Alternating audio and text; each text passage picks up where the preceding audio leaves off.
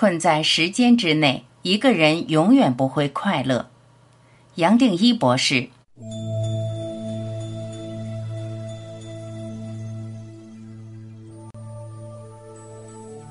有了时间的观念，有了人的特质，我们自然发现自己大部分时间都停留在过去，过去的痛苦，过去的失落，过去的损失，过去的委屈，过去的伤害，包括自己和别人的伤害，过去的失败，过去的打击、创伤，过去的学习，过去的成就，过去的光荣，这一切全都离不开脑海虚拟的现实。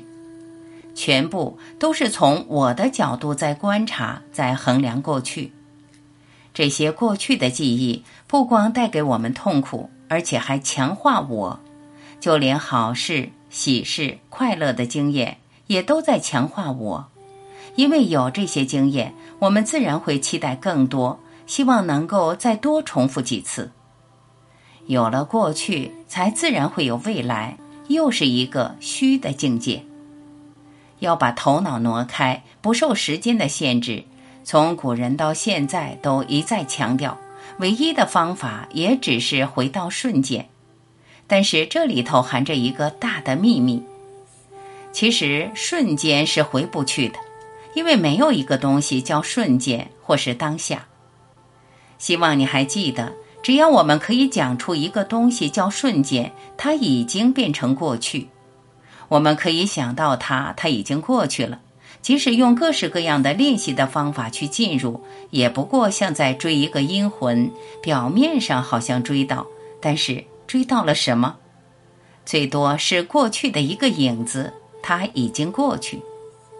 这个秘密是不去管有没有什么东西叫做瞬间，最多只是对眼前任何东西不要做个反弹。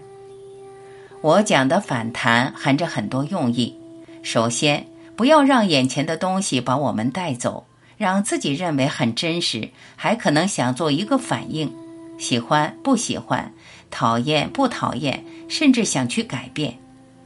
不反弹也代表你我完全知道，一切都是业力组合的，不值得，也没有必要去抵抗。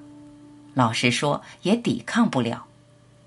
不反弹还含着另一个意思，也就是之前的练习所提到的，对生命充满信任，知道我们走到这一天，走到这里都是刚刚好，我们现在有的互动都是刚刚好。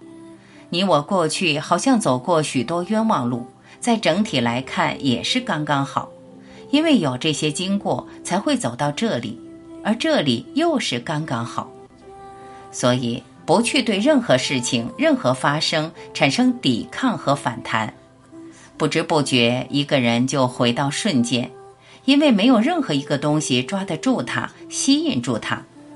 他用这种不费力的方法，自然打断了因果的连接，也就把每一个瞬间单独化，让每个瞬间新鲜的活出他自己。一个人会突然发现，过去所体会到的瞬间与瞬间之间的连接，并不是瞬间彼此之间在做连接，而是我们的脑是通过你我的知觉，再加上念头，把瞬间粘起来了。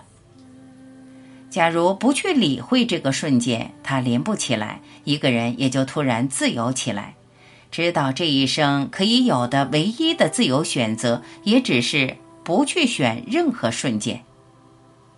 其实谈自由或不自由，本身还是相对的语言。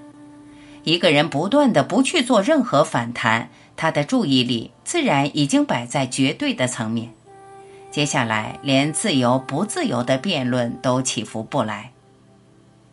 现在一般人所关切的话题，你会突然发现跟你一点不相关。你充分知道，再先进的课题都会带来不快乐，不断延伸更多相对的范围。但是这么讲也不正确，毕竟从绝对的角度来看，任何相对的领域其实也不会影响到它。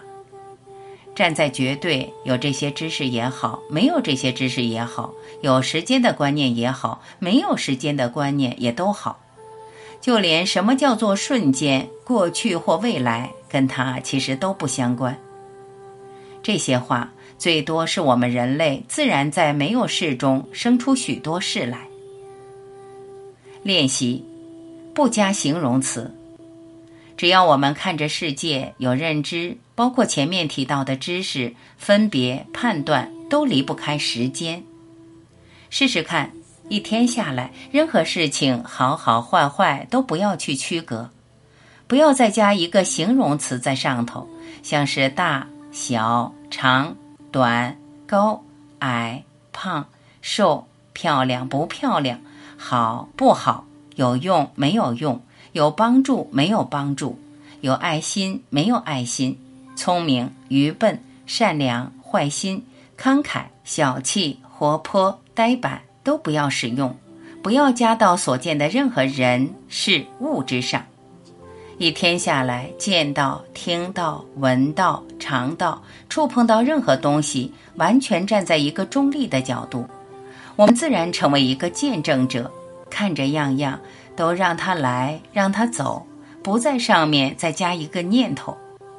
站在中立的位置，自然会发现样样都跟我不相关，这世界跟我不相关，好坏不会让我动摇。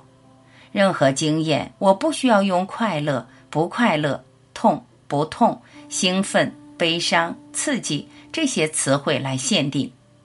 自然发现自己随时在做一个见证者。一个人发现自己随时在做见证，自然没有时间或非时间的分别，随时都在当下，甚至就连当下的认知也起不来，最多只是做见证。